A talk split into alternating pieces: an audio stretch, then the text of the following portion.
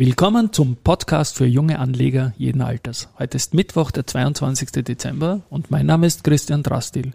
Beim Börse Social Magazine schreibe ich unter dem Kürzel DRA. Und mein Name ist Josef Klarek und beim Börse Social Magazine schreibe ich unter dem Kürzel JC. Und gemeinsam sind wir Team DRA JC. When he Willkommen im Mittwoch. Im Mittwoch, gell? Im Mitten, Mittwoch, So mitten im- mittendrin im Mittwoch. Ja. Gestern war dann noch ein starker Anstieg zum Schluss und wir haben den besten ATX gestern gehabt sogar noch. Genau, wir haben um 17.13 Uhr gesprochen, da war es gerade am Sprung, kann ich mich noch erinnern? 2,4, 2,5 und dann Genau. hinten raus hat dann der, der gestrige Tag die, den 5. und 6. Jänner sozusagen vom Treppchen gestoßen und äh, ist jetzt Platz 1 geworden, der 21. Dezember in dem Jahr. Und wie viel war es dann genau? Sagst Zwei- 2,9 irgendwas, gell? Prozent Sieben- plus. 2,79 war es. 2,79 Prozent, ja. Ja. Das hätte im Vorjahr nicht einmal für einen Top-10-Platz Glaube gereicht. ja. Da haben wir noch eine andere Wohler gehabt. Aber Aber, da war die rote Seite auch noch anders tief. Ja. Ja. Na, und vor allem der Verbund gestern natürlich mit dem 31. Tagessieg, das hat sich dann auch bestätigt und das war schon eine spannende Sache. Year to date habe ich mal wieder angesehen. Heute ist ja der sechstletzte Handelstag. Mhm. Nach heute gibt's noch fünf. Den morgigen Tag und vier Tage in der kommenden Woche. Und da schaut jetzt year to date wieder so aus, dass die AT&S 67% plus hat, die Erste Bank 60%, die RBI 55 und der Verbund ist gestern auch über 50% plus gegangen, habe ich mir neugierig angesehen. Mhm. Ja. Mhm. Dann möchte ich bei der Gelegenheit noch sehr früh in dieser Session sorry sagen, weil ich einen riesen Backlag habe, einen Delay habe, wenn es darum geht, jetzt da die Mails an den you, zu beantworten. Es ist einfach viel geworden momentan. Äh, Ich werde über die Feiertage allen zurückschreiben. Sorry mal. Sind unglaublich viele wichtige Inputs dabei. Äh, Bedeutet halt natürlich alles auch sehr, sehr viel Arbeit für uns. Und wer uns eine Freude machen will, das sage ich auch zwei Tage vor Weihnachten, wir werden so einen kleinen Donation-Button einbauen in den nächsten Tagen und so wie das andere Podcasts auch tun, freuen wir uns über Spenden. Und wer Ja, genau. den Button nicht nutzen will, kann uns an rudi.börsenradio.at auch mailen und uns da eine Summe nennen und wir melden uns dann bei ihm und Ja, machen, sagen, wir, machen wir natürlich gerne, ja. Ähm, Den Donation-Button werden wir wahrscheinlich auf PayPal-Basis realisieren, aber muss ich mir noch anschauen. passt, passt, passt. Gut. Gut, heute haben wir einen wieder schönen Tag. Wir sind genau im ATXDR bei 7800 Punkten, jetzt gerade. Mhm.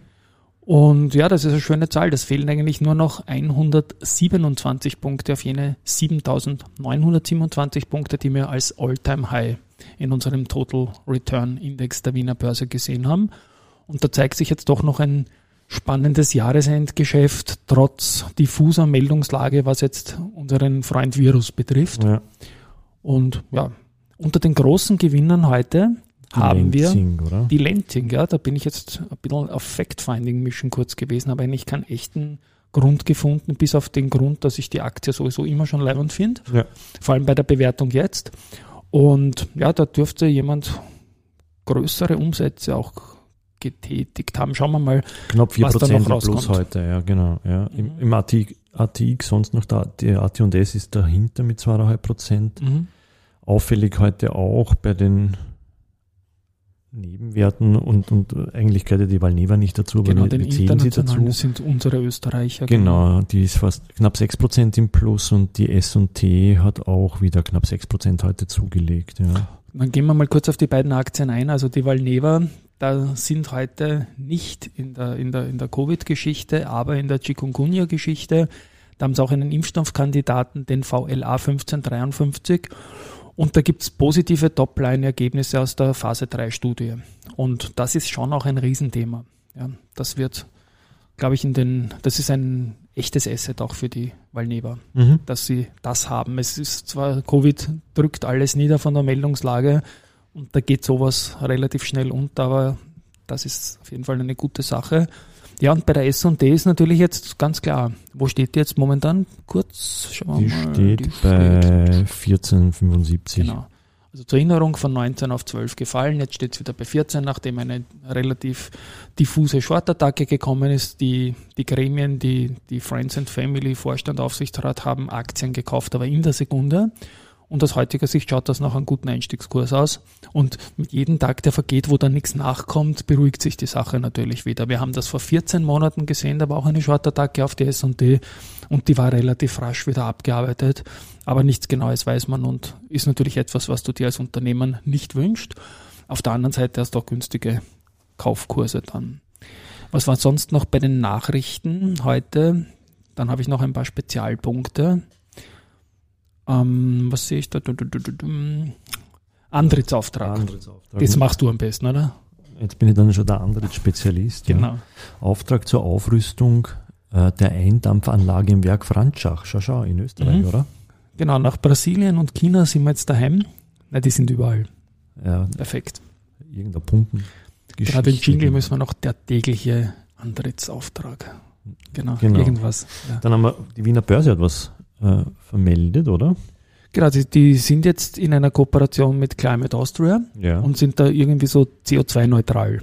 Ja, und da wird jetzt, äh, da ist der Kompensationsbedarf berechnet worden und das sind äh, 511 Tonnen mhm. und da geht es um die Klassiker Heizung, Strom, Kühl, wie bei jedem Unternehmen. Mhm.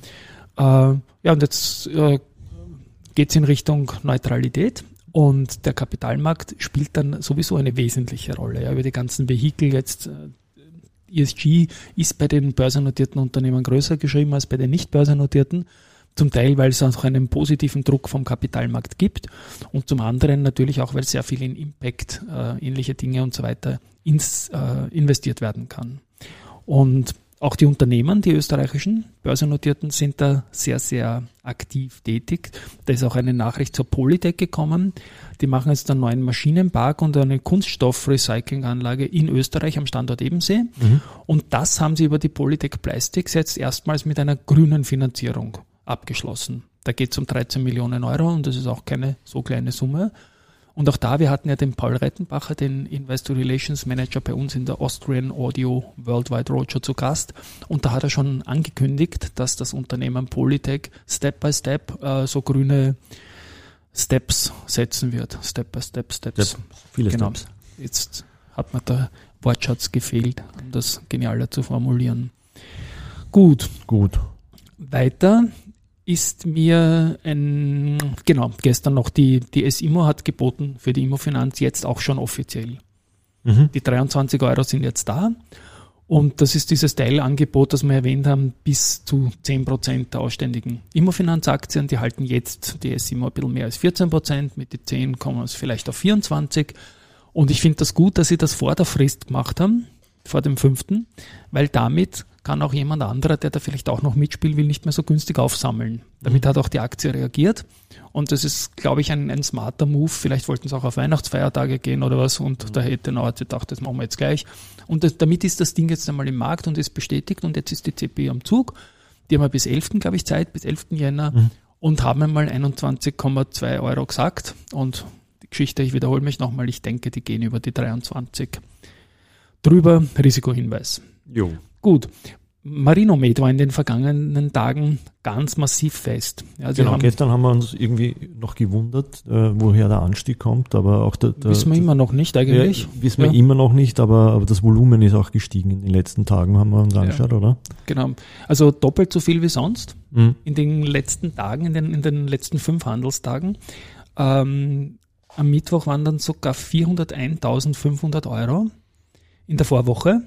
Mhm. Da ist das Ganze losgegangen, noch, noch ohne Kurseffekte und zuletzt hat die Aktie 12% in drei Tagen gemacht. Das ist also nicht wenig. Und allein gestern 8%.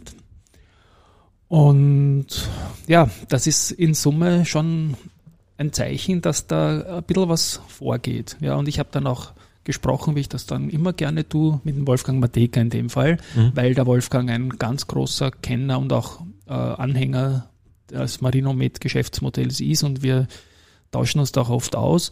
Und der Wolfgang meint einfach, dass jetzt diese Omikron-Entwicklung dem Unternehmen in die Hände spielt, weil gleichzeitig auch der Effizienzbeweis für die Caragillose-basierten Produkte, die vor allem Marinomed anbietet, äh, da jetzt schon, auch schon da ist.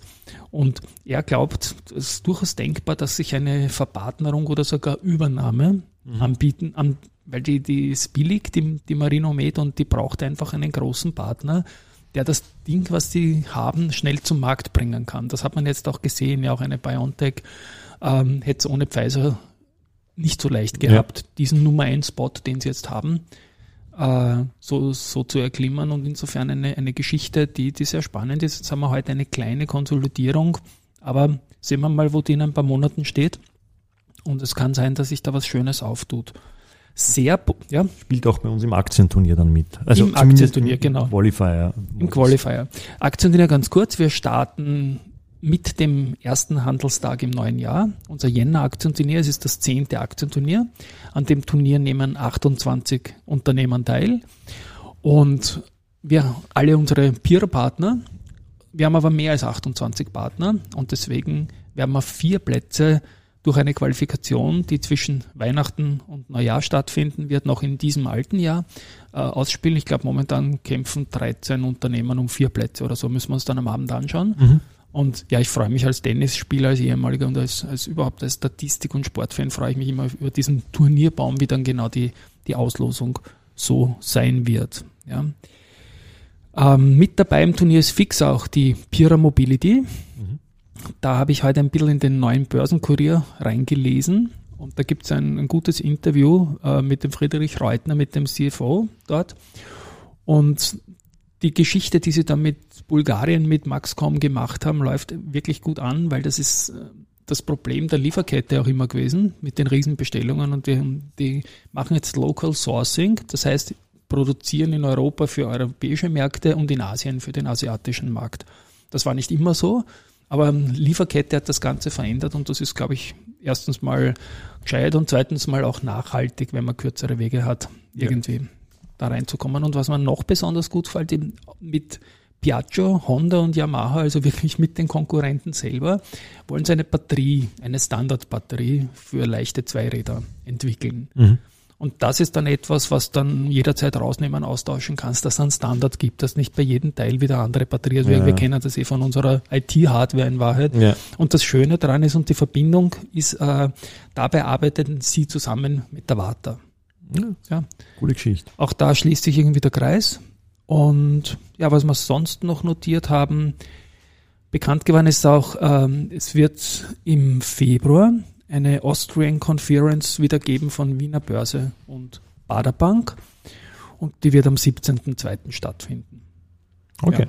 Also solche Konferenzen sind immer ganz extrem wichtig und da gibt es jetzt, glaube ich, schon 14, 15 Unternehmen, die zugesagt haben. Werden wir uns dann zeitnah nochmals ansehen. Ja. Ich bin heute relativ still, fällt mir auf, aber Ja, weil Weihnachten kommt, oder? Ja, Ja, vielleicht auch, weil wir gestern besinnlich, oder? Weihnachtsfeier gehabt haben und den ganzen Vormittag eher suboptimal agierend durch die Welt geschlichen sind. vielleicht du, ich nicht, oder? Du hast das besser ausgehalten. Ja. Aha. ja. Na gut, Gut. dann sagen wir mal Baba für heute. Ja. Kauft noch die letzten Geschenke? Wir hören uns morgen dann nochmals, denke ich. Ich denke auch. Ich denke. Also, Alles Baba. dann, ciao.